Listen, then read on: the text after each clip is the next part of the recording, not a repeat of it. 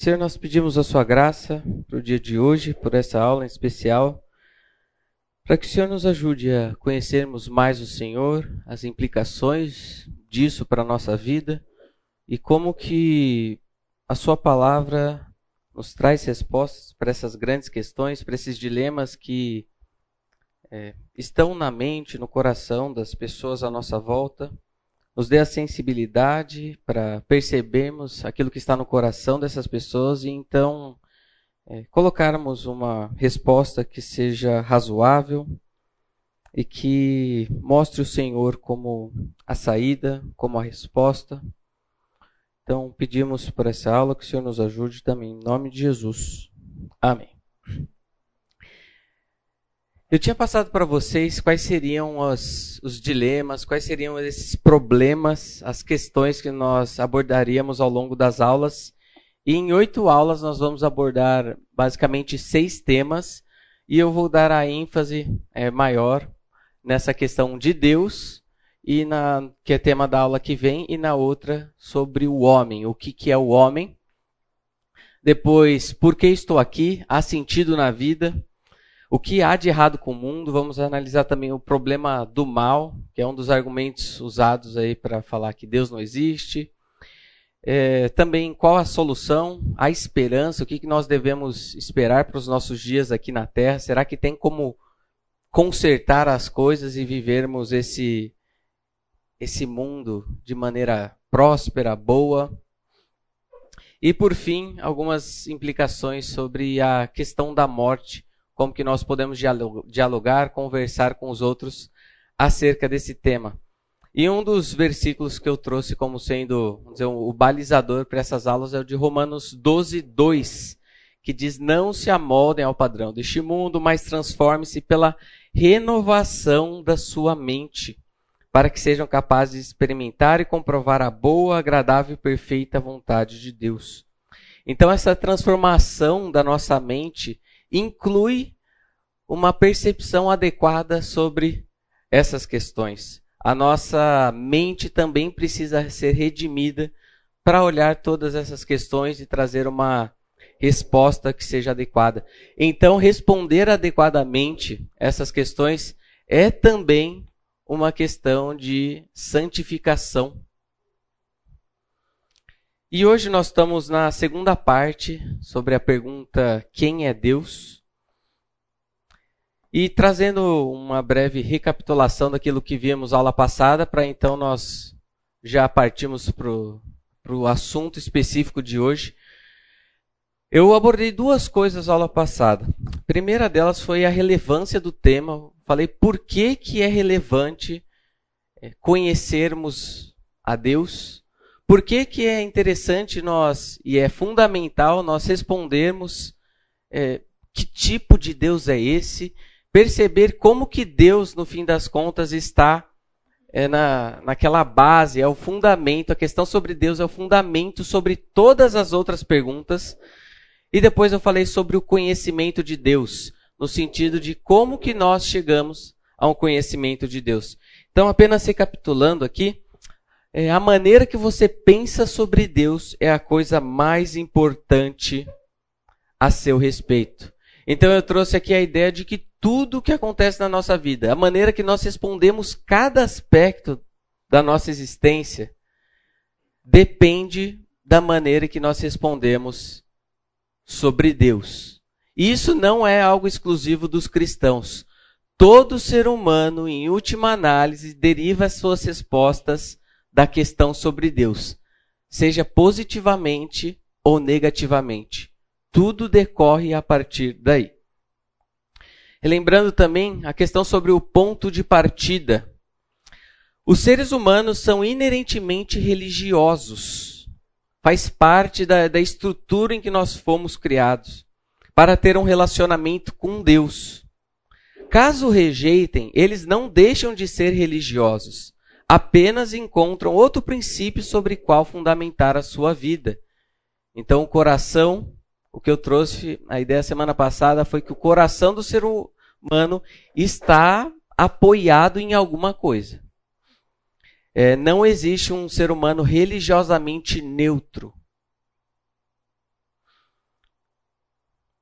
A referência negativa ou positiva é a condição originária de todo o horizonte de compreensão e interpretação humana.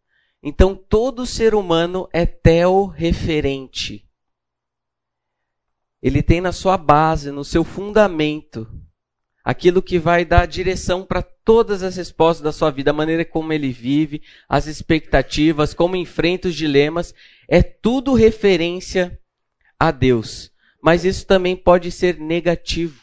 E o fato da pessoa ter essa referência a Deus negativa não faz dela uma pessoa não religiosa.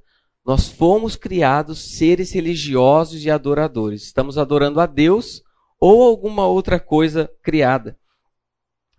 E algo que nós colocamos também é que muitas vezes nós temos a ideia de que a ciência é aquele negócio neutro a partir do qual pode-se iniciar uma investigação acurada sem pressupostos e sem, vou dizer, preconceitos. Não existe. A ciência ela não começa de um terreno neutro. Não tem como tirar esse aspecto da fé da existência de qualquer coisa da nossa criação, dentre elas a ciência. Olha só o que o George Wald, que foi um bioquímico ganhador do prêmio Nobel em 67, isso nos deixa com a única conclusão possível de que a vida surgiu como um ato criativo sobrenatural de Deus. Então ele avalia ali o, que ele tem às suas mãos e fala: olha, realmente parece que tem algo a mais aqui. Não aceitarei isso filosoficamente porque não quero acreditar em Deus. Então o que, que está em análise não são os fatos brutos, mas sim o coração da pessoa, onde que aquilo está ancorado. Então, de nada adianta evidências se a pessoa já tomou as suas próprias decisões. E a frase é que nós estamos comprometidos, todos nós estamos comprometidos, mediante os nossos pressupostos, as conclusões que nós queremos chegar. Portanto, escolho acreditar naquilo que eu sei que é, é, cientificamente impossível. Geração espontânea surgindo para evolução. Então, nesse primeiro momento, apenas tirando essa ideia de que a ciência é aquele negócio que vai investigar as coisas de maneira neutra, avaliar os fatos brutos. Isso não existe. E caminhando sobre a, aquela ideia que nós falamos sobre como nós conhecemos a Deus. Isso daqui ainda é, recapitulando aquilo que falamos aula passada. Eu disse que se fosse dar um outro nome para essa aula seria Histórias de Cafeteria. Justamente porque são vários temas, são vários assuntos, várias perguntas que estão presentes aí nos nossos diálogos, nas nossas conversas do dia a dia. E muitas dessas perguntas sobre a existência de Deus, sobre o problema do mal, sobre a questão da morte, tudo isso, é, para a maioria dessas questões eu já entrei em alguma conversa sobre isso, em um ambiente assim de cafeteria. Então essa aula que tem um, um propósito, vamos dizer, apologético, de defesa da fé, é, tem essa ideia de olhar para essas perguntas que as pessoas têm no seu coração, estão ansiando respostas, nós destruirmos esses argumentos que muitas vezes são falaciosos e então apontarmos uma direção.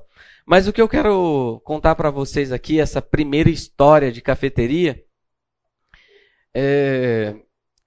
eu falei também em aula passada que as evidências não são necessárias para fazer alguém enxergar a fé em Cristo. Se apresenta todas as coisas como o universo é, regulado, como as coisas funcionam, como tudo está ordenado, isso não é suficiente para a pessoa chegar e falar: nossa, quero crer, quero depositar minha vida a Cristo. Isso não, não adianta. Evidências não são suficientes. E para ilustrar esse ponto que eu trouxe aula passada, é, há um tempo atrás, talvez há uns dois, uns dois anos atrás, o Paulinho, que era pastor aqui na fonte, ele estava vivenciando é, um dilema com a sua filha Sarinha, que precisava fazer uma, uma cirurgia no coração. E o Paulinho também é uma pessoa que está é, sempre presente em cafeterias, conversando com as pessoas, tendo esses procurando ter esses diálogos. E uma dessas pessoas, a cafeteria, o dono da cafeteria lá no Galeria Malabarista, ele acompanhou todo esse, esse drama, né, envolvendo a filha do Paulinho. E por fim, a cirurgia vai, acontece, é bem sucedido, a, a criança está saudável. E algum tempo depois eu estou lá nessa cafeteria, estou lendo alguma coisa, e ele vem e começa a me lembrar daquilo, né? Fala, nossa, que o Paulinho e tal, né, filha dele. Aí ele me diz essa frase: Para quem não acredita em Deus, é só mostrar aquela menina. Qual que é o pressuposto daquilo que ele está falando? Ele, acho que se considera um, que se diz ser católico, ele está falando o quê? Não, se você chegar para alguém e mostrar um, um, milagre, mostrar algo que, é, vamos dizer, evidências, isso é suficiente para a pessoa crer em Deus. E nós vimos que não é bem assim. O coração humano, a mente humana não está funcionando adequadamente para chegar à, à compreensão correta sobre quem Deus é, simplesmente com os fatos. Então, qual a estrutura da aula de hoje? Que nós tivemos já algumas perguntas levantadas, aula passada. Eu falei, calma, espera, vamos abordar isso hoje. Eu quero trazer um pouquinho das concepções que nós temos sobre Deus. O que, que existe aí à nossa volta que fala sobre quem esse Deus é? Quais são algumas dessas crenças? Vou trazer um estudo de caso aqui para avaliarmos. E depois trazer uma resposta, trazer um norte sobre quem é esse Deus, afinal de contas? É, quem é esse Deus que nós falamos que estamos servindo, adorando e obedecendo? É, então, a partir de agora, vamos observar algumas dessas concepções. O que, que andam falando por, por aí? E eu, eu quero, vamos dizer, na aula de hoje, deixar esse leque de opções. Eu quero tratar apenas sobre essas questões, essas concepções sobre Deus que eu acredito que é, estão mais presentes na nossa vida. Primeira delas que é o teísmo, ou vamos dizer, o teísmo cristão. Nós vamos abordar na segunda parte da aula de hoje. O deísmo, que acredita sim numa existência de Deus, mas vamos ver que é algo um pouquinho diferente. O agnosticismo, que não temos informação suficiente, não podemos conhecer sobre se Deus existe ou não. E o ateísmo, uma das formas de ateísmo é, moderno, e aquilo que eu gosto de chamar de teologia popular, que são as ideias mais bizarras que nós vemos por aí, em que a pessoa parece que vai colocando tudo no liquidificador as ideias mais bizarras sobre Deus, bate tudo e ela tem a própria concepção sobre quem Deus é. Então vamos lá, começando com o deísmo. O que, que é isso? A cosmovisão cristã deve ser distinguida de qualquer versão de deísmo. E algo que eu vou bater bastante gente é que, é, bastante na aula de hoje, é que falar que Deus existe não é suficiente. Crer que Deus existe não resolve o problema. Afinal de contas, até mesmo os demônios sabem disso. E isso não, não muda nada. Então, a crença em Deus, quando as pessoas falam simplesmente que creem em Deus, que acreditam em Deus, você não deve já parar e falar: não, tudo bem então, tranquilo, estamos no mesmo solo. Podemos falar agora sobre as coisas que vamos entender. Isso não acontece.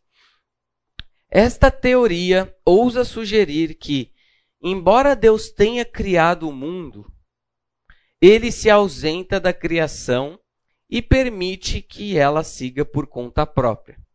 Então, quando você ouvir nos dias de hoje alguma ideia de que, não, eu creio sim que Deus existe, que ele deu esse chute inicial e que a partir de então as coisas passaram a acontecer. Deus criou ali as leis e tudo acontece agora, mas Deus está fora desse, desse campo de interferência. Deus existe, está lá, foi quem criou, mas agora as coisas atuam por conta própria. Isso tem implicação na vida de, da, das pessoas.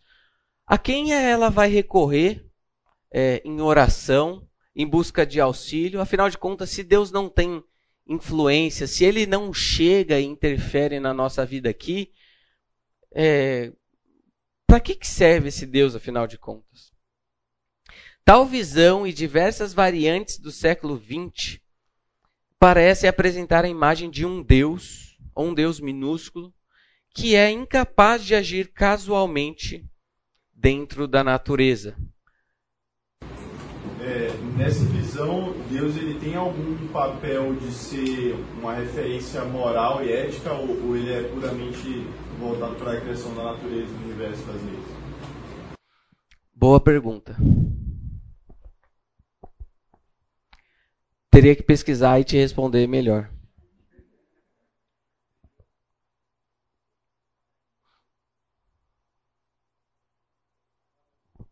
Mas o que acontece é que nós vamos entrar daqui a pouco na questão sobre Jesus, é, que também não vai entrar muito nesse aspecto do deísmo, mas assim não tem muito esse referencial, porque se Deus é um Deus que está lá e não interfere aqui, se ele não enviou Jesus, se ele não nos criou e nos interfere na nossa vida aqui, o que, que ele vai que, que aquele Deus criador tem a ver com a minha vida aqui?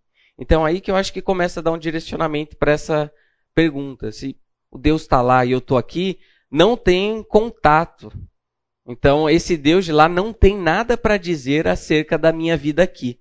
Então acho que caminha mais nessa direção, sabe? Criou beleza, mas referencial para moralidade, ética, está no campo unicamente material, físico.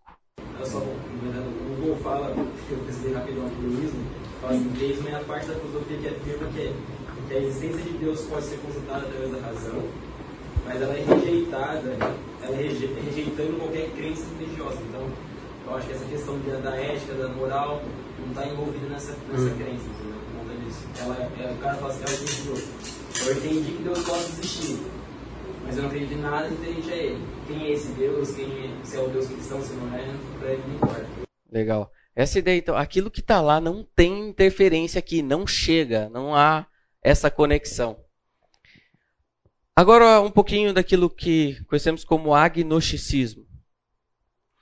É, por um lado, buscamos uma compreensão teórica abrangente da origem, propósito e destino do universo e de nossas vidas, mas também buscamos compreensão prática dessas questões de modo que possamos ordenar corretamente nossas vidas. Então, ele está falando aqui a importância de nós termos esse conjunto de, de perguntas bem definidas na nossa vida. E assim nós fazemos algumas perguntas. Perguntas que estão também no coração do agnóstico. A constituição das coisas é boa ou é má? Por quais princípios últimos o homem deve ser guiado na estruturação e ordenação de sua vida? Qual é o verdadeiro fim da existência? Que justificativa racional a natureza das coisas proporciona para os sentimentos mais elevados do, da, do dever e da religião? Olha só, todas essas perguntas aqui extremamente relevantes. Sendo o caso, como afirmam os agnósticos, que nos falta absolutamente luz nas questões da origem, causa e fim que concepção de vida resta?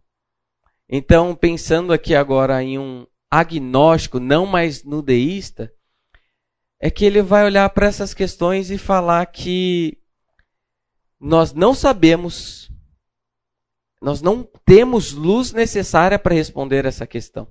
Ao contrário do cristianismo, que nós temos um Deus que se revela, que nos dá um, o norte, que mostra para a gente como cada uma dessas coisas pode estar no seu devido lugar, neste caso aqui nos falta luz. Então é daí que nós ouvimos questões. Ah, é, você crê em Deus? Você acha que Ele existe? Olha, acho que a resposta dele, dos agnósticos, agnósticos podem ser duas. é, ele vai negar que nós possamos saber alguma coisa, saber se Deus existe, ou então é, que nós não podemos saber. Uma é que não, é, não dá para definir se Deus existe ou não, a outra é que nós não podemos nem saber sobre isso. É, ou assumindo que não se pode postular nenhuma origem de vida e de mente que seja superior à matéria e força, que revisão se faz necessária nas concepções atuais de moralidade privada e dever social? É, então nós vemos aqui agora para esse agnóstico que é, entrando no aspecto moral e ético já não ele fica num limbo em que ele não sabe se responde, se não se responde, porque ele não tem subsídio necessário para isso. Então, questões sobre a origem, causa e fim, é, eles ficam no escuro. Por outro lado, deste lado da história, nós sabemos que dele, por ele e para ele são todas as coisas.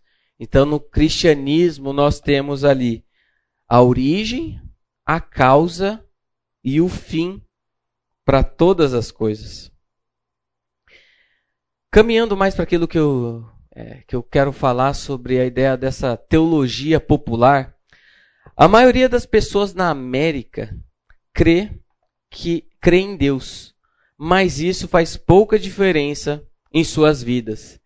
Ele existe como alguém ou como uma força para pôr o mundo em funcionamento e lhe conferir regularidade, mas pode ser basicamente ignorado no dia a dia.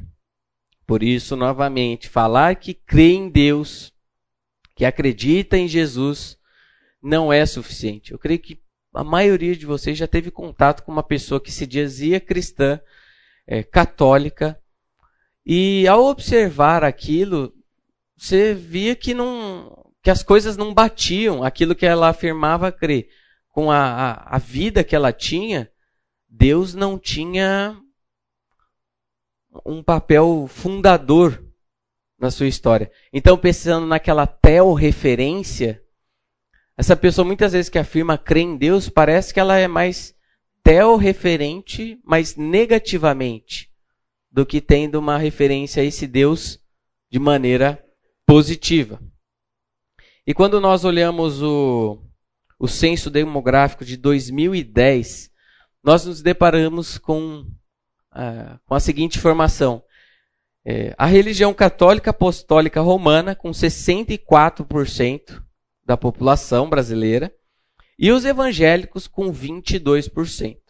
Mas se a gente pega aqui os dois maiores, que vamos dizer, tem esse terreno em comum no que diz respeito à crença e à existência em Deus, temos aí quase 87 dos brasileiros que afirmam serem teorreferentes, que têm a sua vida, que fundamentam sua vida a partir da crença em Deus. Pessoal, isso é observável? A gente, a gente olha para isso e fala, é realmente. É, tá todo mundo aí vivendo em função de Deus. E aqui nós encontramos um problema. Porque se nós temos aí 80% da população, mais de 80% da população, afirmando crer em Deus, a gente tem que fazer a pergunta: que Deus é esse? Então, esses dias uma pessoa bateu lá na minha porta, inclusive ela me acordou quando tocou a campainha, e era Acho que ela queria fazer pesquisa, acho que era do IBGE também, coisa assim. Mas ela, a pessoa vai lá e pergunta: ah, você crê em Deus? É, que religião você é? Você tem ali um slogan, você tem um nome, você tem uma bandeira que se fala sim, creio em Deus. Pessoal, esses 80% têm concepções sobre Deus completamente divergentes e o que a gente chega à conclusão é eles não estão falando da mesma pessoa. Isso daqui não existe. Isso daqui está errado.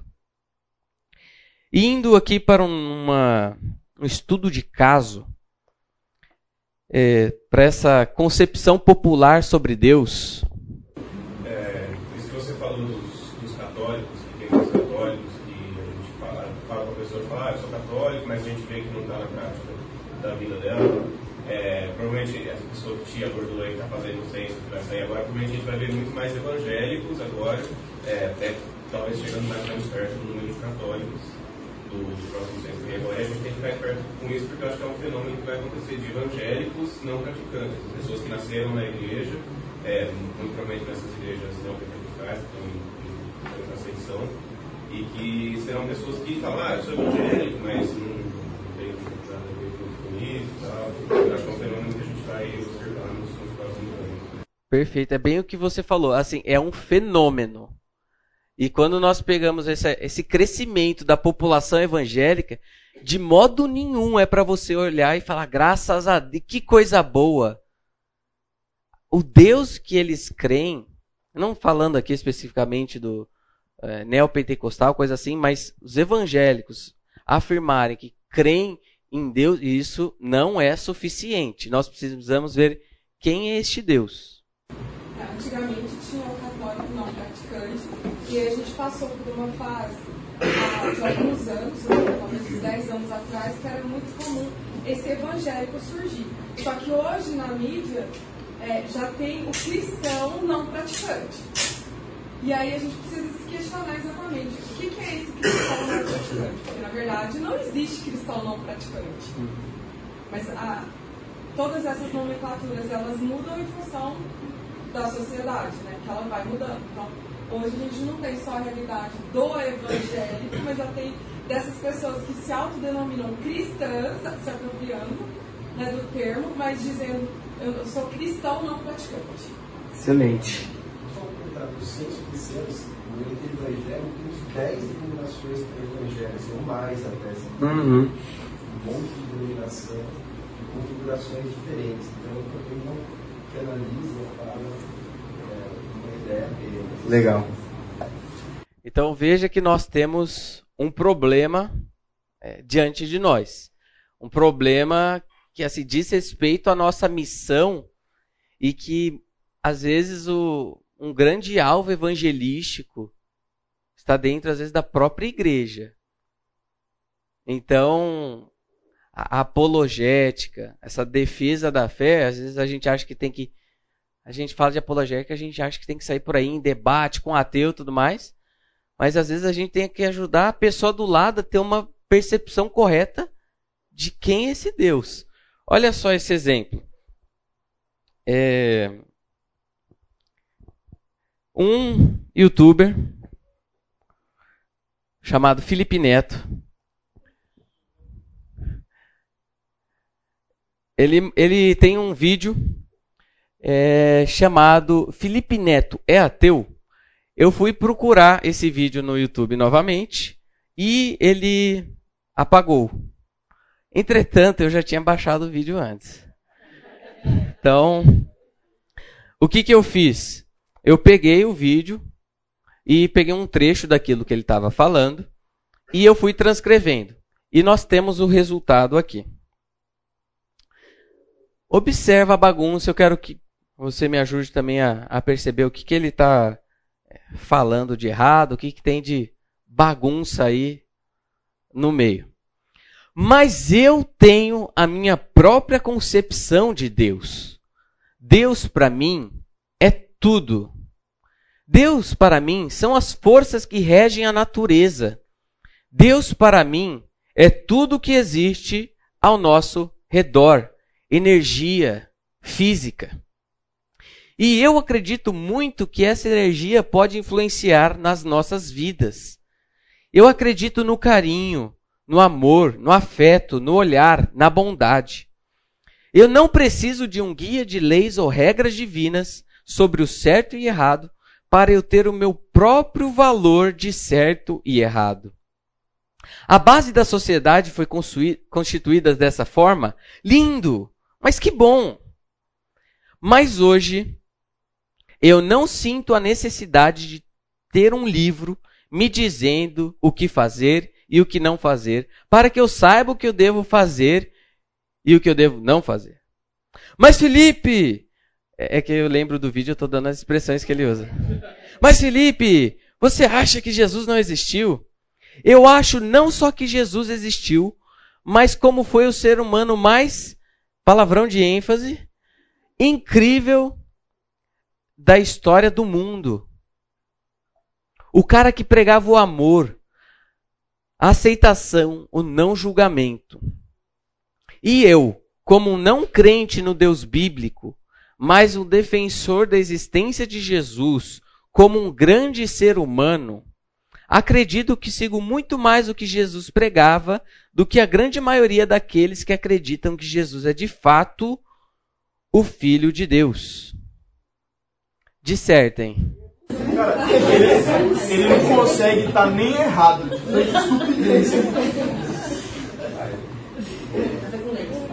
Vamos ouvir duas interações com. é, Pode falar. Então, é, é, esse cara eu vi, eu, eu assisti esse vídeo, né?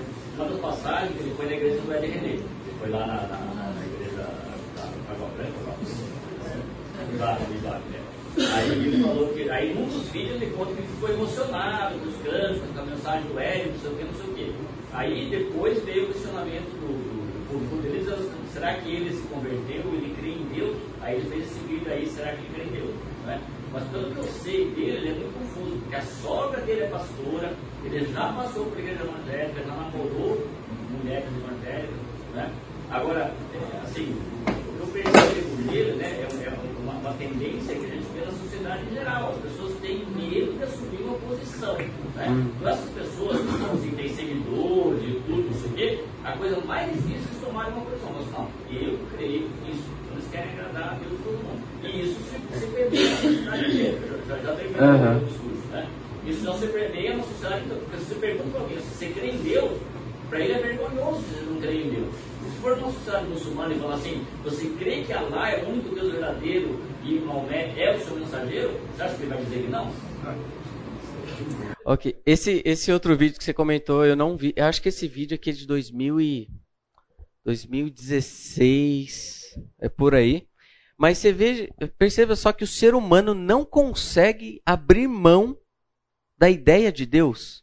Mesmo que seja qualquer outra coisa, energia física, amor, carinho, o ser humano está se colocando ali, está se agarrando em um Deus. Mais uma interação. Não, não, pode ir.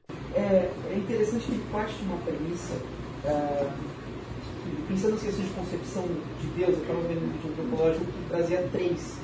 E parece que com a premissa dele está surgindo uma quarta.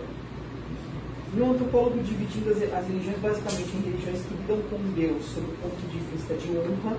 Então, o homem se provando honrado diante de Deus, por exemplo, shintoísmo, religiões nórdicas, etc as religiões que é, barganham com, com os deuses, como as religiões de matriz africana, algumas religiões indígenas, e separado o cristianismo e o judaísmo como religiões em que Deus se religa com o homem, de redenção, e não de se honrar ou de barganhar. Aqui parece que tem um outro referencial completamente diferente, que é o seguinte, ele trata a necessidade da existência de Deus como a necessidade da existência de um banheiro próximo. Só precisa existir Deus se ele sentir necessidade de ter aquelas coisas. Eu não sinto necessidade de ter um livro de regras. Tá bom, filho, mas o universo não foi feito para sua necessidade. Não gira em torno de você, né? Então já não é mais uma concepção de Deus voltada em como que o homem se relaciona com Deus, mas como que o universo se relaciona com o homem. O homem está no meio. Não só com o homem, mas com ele especificamente, né? só ele. É, e isso tem a ver com muitas outras ideologias, né? Se, tipo, se eu nasço com um órgão determinado sexual e eu não curti, o universo tem que se mudar de acordo com o que eu sinto necessário. Uhum. Talvez seja, nessa cultura popular seja um surgimento de uma outra forma de ver Deus que é completamente invertida. Que o Richard tinha levantado a mão depois. Não, é, eu ia só falar assim que que ele usa o eu, o mim, o meu.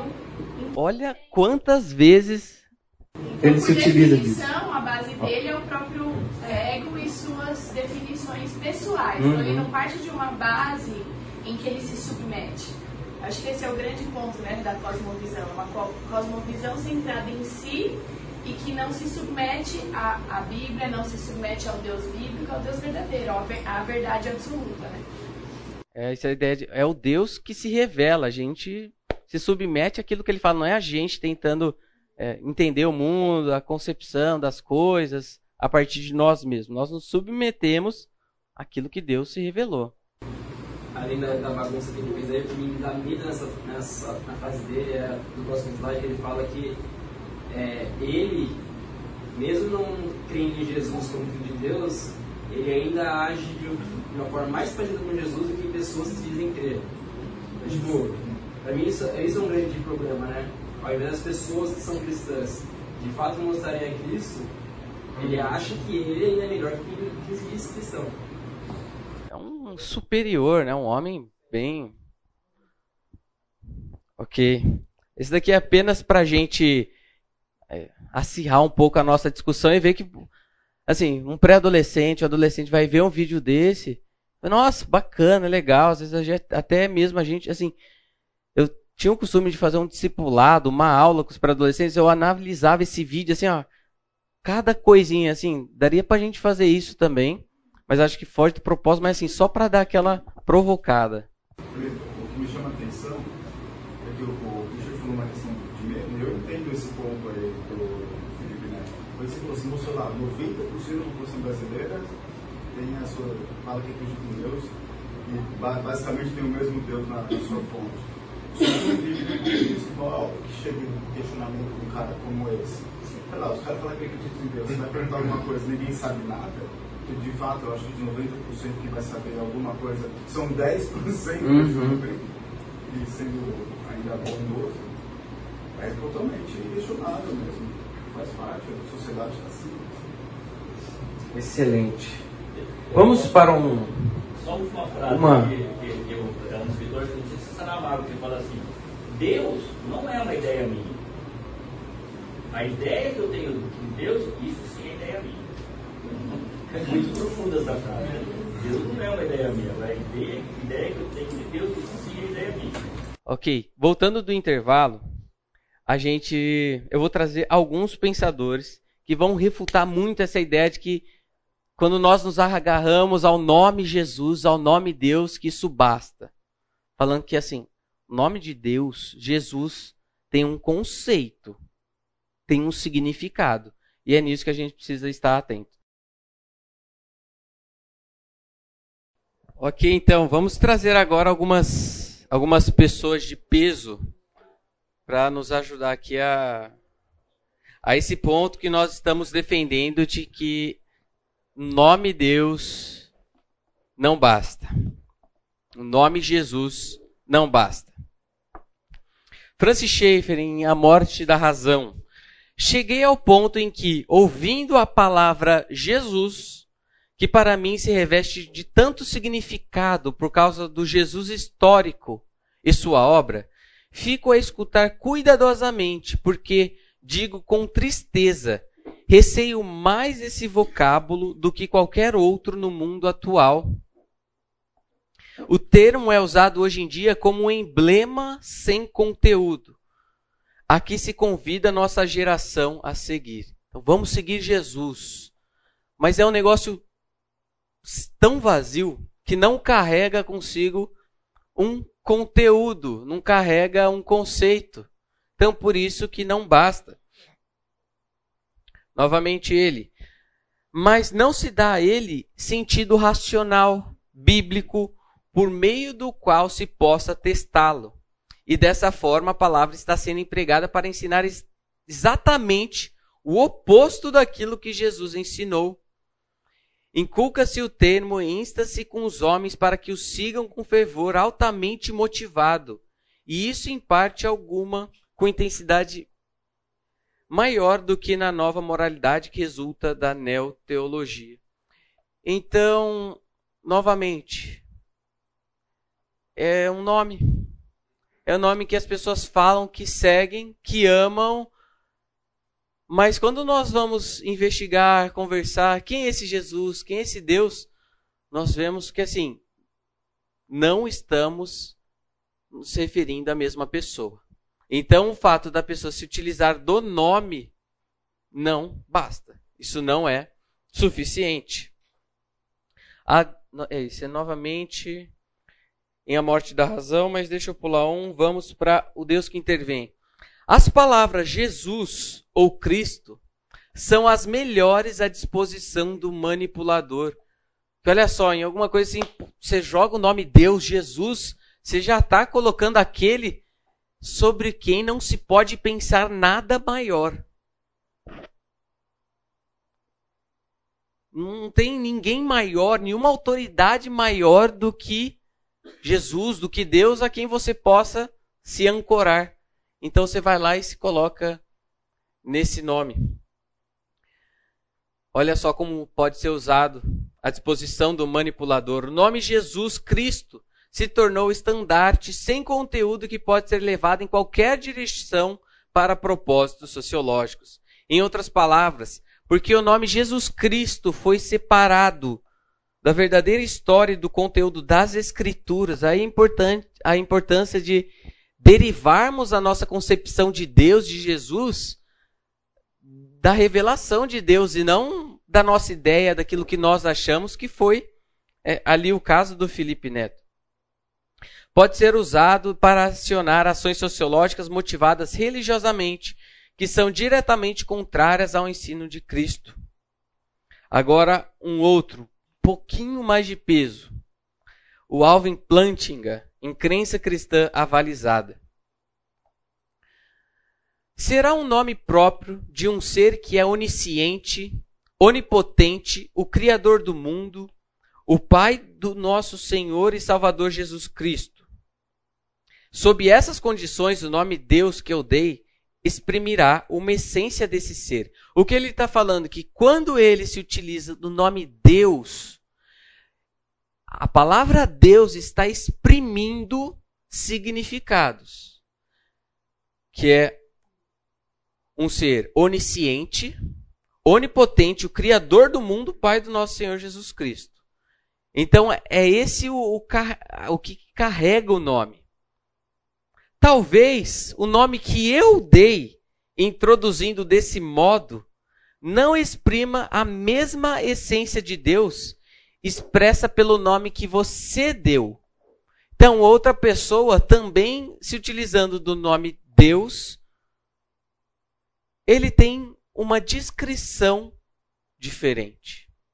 Então, não é porque estamos utilizando da mesma palavra que os, os significados que estão sendo carregados são iguais. Não se dê por satisfeito em a pessoa fala: Não, mas eu já creio em Deus. Eu já creio em Jesus. Que Deus é esse? Como ele é? De onde você tirou essas suas ideias? E aqui, o meu queridinho Vantil. O debate apologético deve se focar na natureza concreta de Deus de acordo com a revelação das Escrituras, em vez de tentar fazer algum conceito vago e generalizado de uma deidade que se encaixe em uma grande variedade de religiões. Então, ah, é bom partir desse pressuposto que a pessoa está crendo em Deus, não importa a religião em que ela esteja ou qual a ideia que ela tem sobre isso.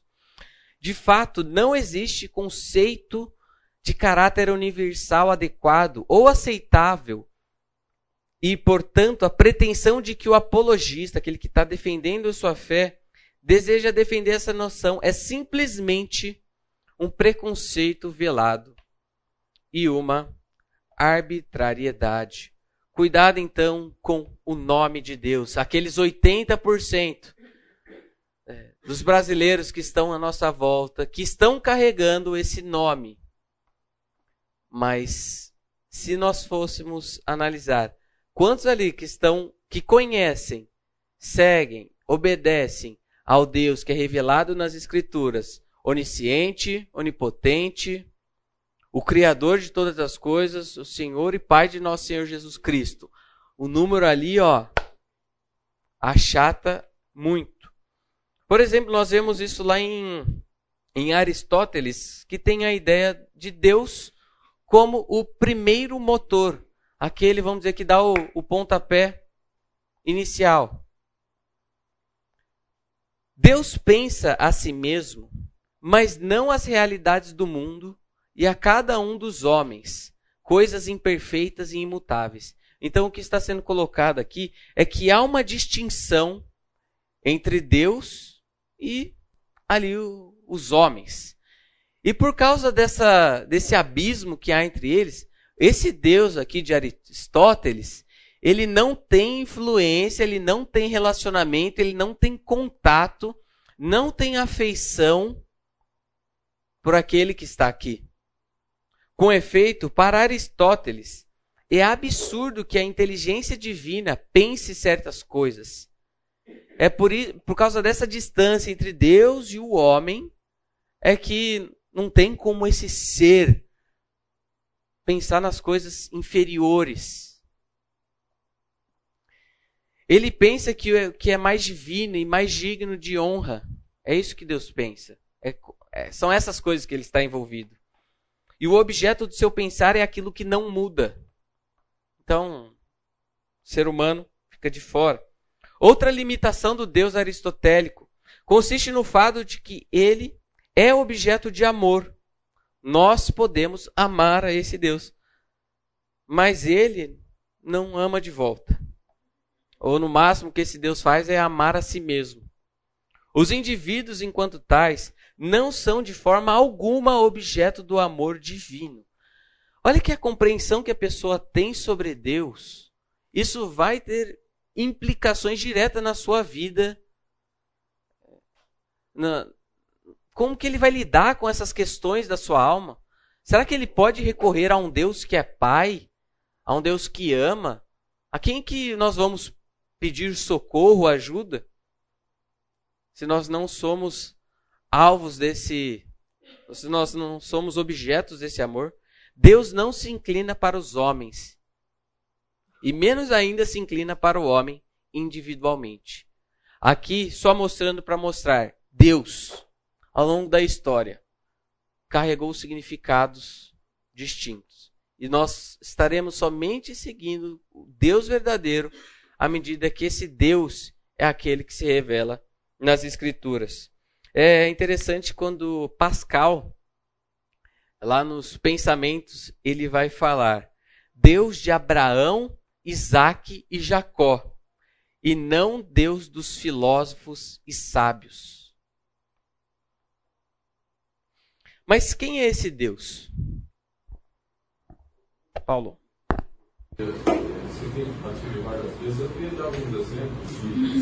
Muito bom. Aconteceram no povo de Israel, inclusive quando não se valoriza a revelação da nhaca, da, da ruim. É, Josias entrou com oito anos de idade, era um menino. O pai dele foi ruim e tal, mas ele é, entrou e pediu para o sacerdote Luquias dar uma, uma geral lá, uma reforma no tempo. Achou o livro da lei, pediu para ele ler o livro da lei. Se arrependeu levou com arrependimento. Quebrou vários altares, se, tiraram os ídolos e se voltaram para o Senhor. Houve bênçãos em relação a isso. Toda vez que a gente despreza a palavra de Deus, dá nisso. Eles eram, entre aspas, é, é, teístas nominais, que se arrependeram de ter consequências boas. A consequência de que nós vemos aí dos cristãos nominais, nós estamos longe da palavra. Foi isso que aconteceu na época da reforma. Nós nos desviamos da, tínhamos desviado da palavra e quando voltamos para a palavra ali tem frutos dignos de arrependimento, expansão do evangelho, como aconteceu no pós-reforma. Né? Então, é, a solução realmente é essa questão da revelação, a gente valorizar a revelação como revelação. O grande desafio que eu vejo é que no mundo pós-moderno, onde todos têm suas verdades, inclusive nós valorizamos verdades humanas muito além das verdades da palavra de Deus, dá essas melecas todas aí de não temor, não, não cristianismo não fiel, não humilde, não é, submisso ao Senhor. Sabe como é Paulo, quando João escreve, no princípio era o verbo, né? Então, Jesus é a palavra, ele é o verbo. Então, não dá para a gente dissociar a pessoa de Jesus de tudo que está atrelado a isso. Excelente. Caminhando um pouquinho agora, para nos dar esse subsídio para é, tratarmos algumas dessa questão, a ideia agora não é nós olharmos para a teologia é, própria, termos aqui alguma questão de teologia sistemática, falar, ah, Deus é isso, isso e aquilo, beleza, acabou. Mas é, eu creio que analisar essa discussão sobre Deus, avaliando tanto a questão dessa é, da infinitude de Deus, ao mesmo tempo que a gente olha a pessoalidade desse Deus, e olhar essa transcendência de Deus, aquele que está longe, que está distante, que é diferente, mas olhar aquele para que se inclina. Eu acho que a gente olhar essa, essas antíteses, a gente tem uma resposta adequada para muitas dessas tensões que estão presentes aí. Então, no ensino da Bíblia, Deus é infinito e pessoal. É infinito que não está sujeita a qualquer limitação da humanidade e da criação em geral. É muito maior do que do, é muito maior do que qualquer coisa que ele fez. Muito maior do que tudo que existe. Mas também é pessoal. Como uma pessoa interage com nós. E podemos nos relacionar com ele como uma pessoa Podemos orar com Ele, adorar, obedecer e amar. E Ele pode falar, se regozijar em nós e nos amar. Então perceba que nós não estamos abrindo mão de um conceito ou de outro para que as coisas façam sentido. O problema ali do Deus aristotélico é que não há essa parte aqui da, da pessoalidade, o relacionamento. O Deus com o qual comungamos não é um mero princípio cósmico, impessoal e indiferente. Muito daquilo que Felipe Neto colocou, acho que carregava um pouco dessa ideia mística de um Deus que está lá, está envolvido nas coisas aqui como se fosse um princípio cósmico. É a física, é a natureza, é o amor. Então Deus vai se entranhando aqui entre nós, Deus não é um mero princípio cósmico. Ele é uma pessoa. E eu acho que quando nós começamos a olhar para esse Deus como uma pessoa, nós estamos com um norte interessante, tanto para a nossa vida, quanto para essas nossas abordagens.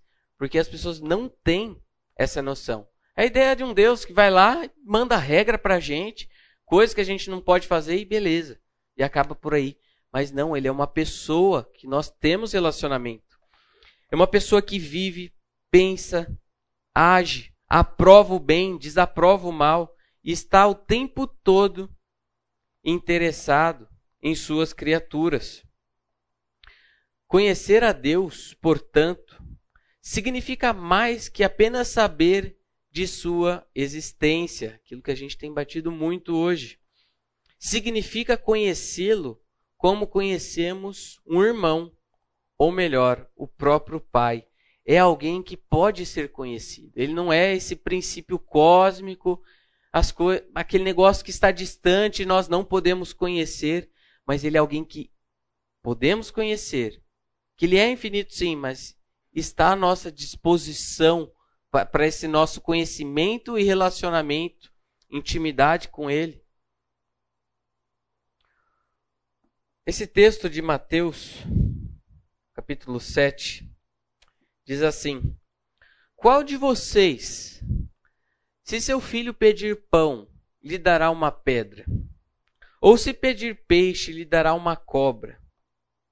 Se vocês, apesar de serem maus, sabem dar coisas boas aos seus filhos, quanto mais o Pai de vocês, que está nos céus, dará coisas boas aos que lhe pedirem.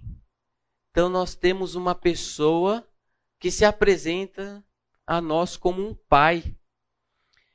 E os nossos pais terrenos, apesar de todas as falhas, limitações, ainda assim, eles estão preocupados e interessados em nossas vidas, procurando suprir as nossas, necessidades. Quanto mais atento e preocupado estará o nosso Pai Celestial, ainda lá no Sermão da Montanha, quando fala Observe os lírios do campo, as aves do céu. Não têm vocês muito mais valor do que elas? Não terá muito mais atenção o nosso Deus celestial? Não terá muito mais atenção a você? Veja então que nós não estamos tratando de uma figura distante que pode existir ou não, mas é alguém que tem influência na nossa vida, no nosso dia a dia. E o conhecimento adequado dessa pessoalidade de Deus resolve muito dos nossos problemas, muitas das nossas questões existenciais.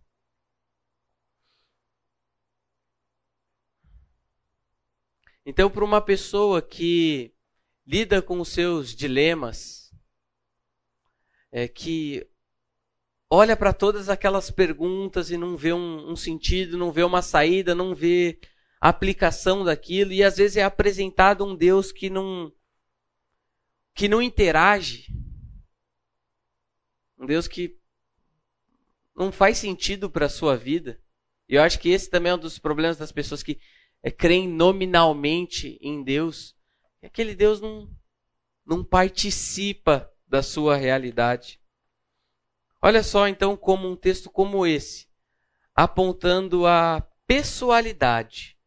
Deus é uma pessoa com quem nós relacionamos, obedecemos, prestamos honra, mas ele também é aquele Deus soberano, totalmente diferente de nós, com uma outra natureza, e ainda assim esse Deus vai lá e se inclina para a gente. Então, em nossas conversas, os nossos diálogos com as pessoas, eu acho que é importante nós estarmos atentos a, a essa consideração. A pessoalidade de Deus. Eu acho que é um gancho interessante para a gente, às vezes, é, pressionar aquilo que é o âmago do, é, da vida com Deus. Novamente, trazendo esses dois conceitos, esses polos, sua transcendência é simplesmente o fato de que ele é radicalmente diferente de nós. Ele é o Criador e nós, as suas criaturas. A imanência de Deus é o seu envolvimento em todas as áreas da criação, porque é absoluto. Ele controla todas as coisas, interpreta todas as coisas e avalia todas as coisas. Nós vamos ver daqui a pouquinho o que, que acontece quando nós dissecamos a, a transcendência ou a imanência de Deus. E todas as vezes, ao longo da história em que se deu uma ênfase maior em um ou em outro, o resultado foi a deturpação da teologia e do caráter de Deus. A Bíblia afirma o caráter distinto de Deus, a sua distância em termos de dignidade com o homem, a sua mente que não pode ser compreendida. Olha só Romanos 11, 33. Ó profundidade da riqueza, da sabedoria e do conhecimento de Deus! Quão insondáveis são os seus juízos e inescrutáveis os seus caminhos! Aquela passagem em 1 Coríntios capítulo 2, verso 8 ou 9, que fala que nem olho viu, nem ouvido ouviu, aquilo que Deus tem preparado para. Aí a gente fala, nossa, realmente há essa há essa distância significativa da nossa mente que não pode penetrar na mente de Deus, que há essa distância. Mas é interessante quando a gente olha o verso seguinte que fala: Mas Deus nos revelou. Aí o texto continua falando que por causa da mente de Cristo que é colocada em nós, agora a gente pode participar dessa mente de Deus e compreender as coisas de Deus. Então é por isso que o cristianismo é de fato loucura e muitas vezes quando a gente apresenta alguma coisa para alguém isso é visto como um absurdo, porque a nós foi dada a mente de Cristo. E agora nós participamos dessa mente de Deus e podemos compreender o que, que ele compreende. O que não acontece com o homem natural. Então veja que há sim essa transcendência. Mas também nós temos que trazer à tona essa pessoalidade, a presença de Deus entre nós. Seja a atitude de vocês a mesma de Cristo Jesus, que, embora sendo Deus, não considerou que o ser igual a Deus era algo a que devia apegar-se. Mas esvaziou-se a si mesmo, vindo a ser servo, tornando-se tornando semelhante aos homens. Que implicação um texto como esse tem para a nossa vida? Uma bomba. Vamos para alguns problemas que surgem então quando a gente dá ênfase maior em um ou outro aspecto é, desse Deus, seja sua transcendência ou seja sua imanência. Tem aqueles que querem só falar sobre Deus, que está longe e está distante de nós. Aquele que é, de acordo com Calbart, o totalmente outro. Então, Calbart com a neo-ortodoxia que vai falar que Deus é o totalmente outro. Distante. E que há muita dificuldade para nós termos essa essa relação com Deus. E quais são as implicações de quando nós olhamos para esse Deus como o Lucas Lima comentou no começo, perguntando ali sobre os deístas, que tem um conceito de Deus, mas aquilo não, não faz, não entra, não adentra a nossa realidade. Aí nós temos algumas implicações também no campo da moral. Mas quando a gente olha esse Deus como totalmente outro, é, acho que a gente tem um reflexo da nossa espiritualidade moderna. Em que, às vezes, através daquele louvor arrebatador, com as luzes baixas, com a fumaça, com um pano de fundo no meio da pregação, parece que nós queremos dar uma ajudinha para Deus se manifestar em nosso meio. Que assim, ele é distante, então nós temos que encontrar aquele segredinho, sabe, que vai puxar Deus e falar: Deus, Tá bom, vai. Então toma essa rajada de revelação. Tenha esse encontro existencial com Deus. Que é algo que também vai ser defendido por, por Calbart, aquele encontro existencial com Deus. Aquele momento que acha que não pela revelação da palavra, mas é um encontro seu, um encontro existencial. Assim, se Deus não está aqui, nós temos que, de alguma maneira, dar esse salto. Aquele pulo, aquele salto na fé. Que é uma expressão do Kierkegaard. O ser humano não consegue viver somente nesse plano terreno, as coisas aqui de baixo. Então, na nossa espiritualidade, nós ansiamos por. O ser humano precisa é, fincar aquilo em algum lugar. E é aí que esse ser humano vai precisar dar um salto.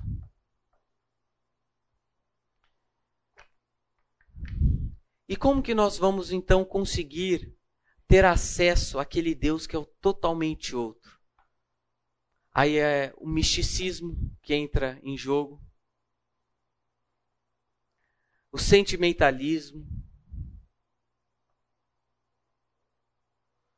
A ideia também desse deísmo. Às vezes é o Deus de Aristóteles. A gente não consegue viver sem a experiência transcendental de Deus. vamos dizer assim. Mas se a gente acha que Deus está tão distante que a gente precisa encontrar o segredinho para que Ele libere a verba para a gente, para que Ele libere o, o sentimento, a revelação, a paz, estamos perdidos. Então, nesse neoliberalismo do Karl Barth, neo-ortodoxia, é, Deus é o totalmente outro, tão além de nós que não podemos, nem mesmo com auxílio da revelação, falar ou pensar corretamente sobre ele. Também muitas das músicas que nós cantamos trazem uma ideia dessa de que nós que Deus precisa vir e se manifestar de uma maneira como se ele não tivesse aqui. Uma dessas. Santo Espírito, és bem-vindo aqui. Aí tá, vem, enche-nos com sua presença, tudo mais. Eu penso, Espírito tá lá. Opa, é bem-vindo aqui. Opa, obrigado, viu? Agora sim, tava aqui na porta. Agora que você me convidou, eu venho e eu participo dessa experiência de vocês, né? eu também te busco, te procuro. Assim, é claro que é fazendo uma exegese da música, assim, olhando ela bem a fundo, né? Sendo mais crítico. Mas eu te busco, te procuro, ó Deus. No silêncio tu estás. Parece algo muito. Nossa, difícil, hein? Mas por outro lado, nós também temos o problema quando tiramos é, a transcendência de Deus e olhamos simplesmente aquilo que é imanente. É o Deus conosco, é o Deus que está presente, é o Deus que se compadece, é o Deus amoroso, é o Deus que se encarnou e fez carne, está do nosso lado. Se a gente só olha esse lado, completamente falacioso tanto quanto o outro.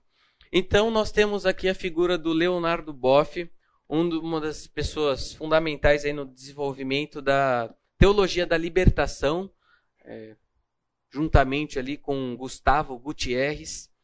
Mas o que, que é defendido ali é analisada a história simplesmente pelo aspecto imanente, material, histórico. É o Deus que se compadece de nós, o Deus que participa do nosso sofrimento, se nós olhamos apenas esse aspecto, nós estamos redu é, reduzindo muito o que a Bíblia diz sobre isso. Mas nós encontramos também nessa imanência, quando olhamos Deus como aquele Deus imanente, é a teologia da prosperidade. É a intenção que Deus de, de que Deus está somente preocupado aqui com o nosso momento aqui e agora. Não há espaço para uma redenção futura, para um tempo depois. É somente aqui e agora que importa. Então eu espero desse Deus e Deus está preocupado em tornar minha vida hoje a melhor possível. Quantas dessas igrejas que nós vemos não defendem e não estão pregando esse Deus imanente, em que você, assim como um cardápio, você vai lá e escolhe o que, que Deus é. Ah, Deus é amoroso, generoso, compassivo, perdoador. Ah, mas esse Deus que está do outro lado da história, o Deus que é justo, o Deus que é vingador. Nós tiramos, a Deus que é soberano sobre a história, nós tiramos todos esses aspectos e ficamos com aqui.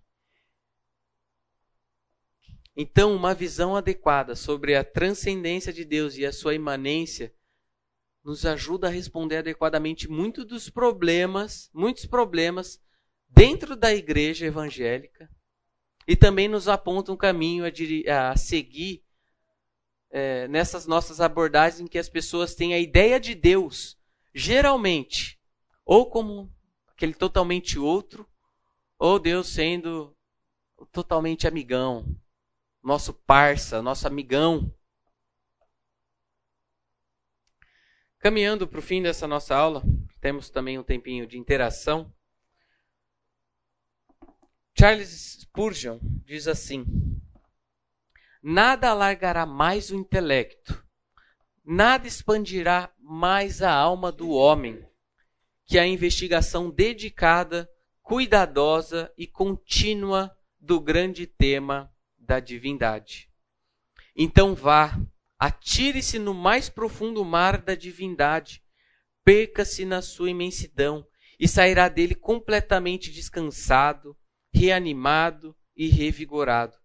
Não, conheça, não conheço coisa que possa confortar mais a alma, acalmar as ondas de tristeza e da mágoa, pacificar os ventos da provação, que a meditação piedosa a respeito da divindade.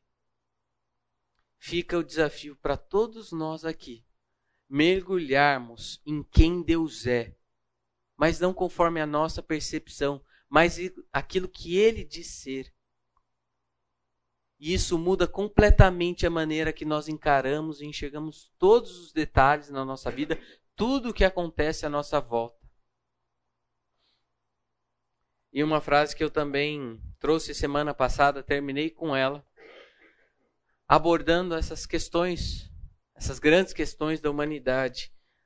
Para quem não conhece a Deus, e agora a gente já vê, complementa um pouquinho mais a aula passada, que Deus nós estamos falando?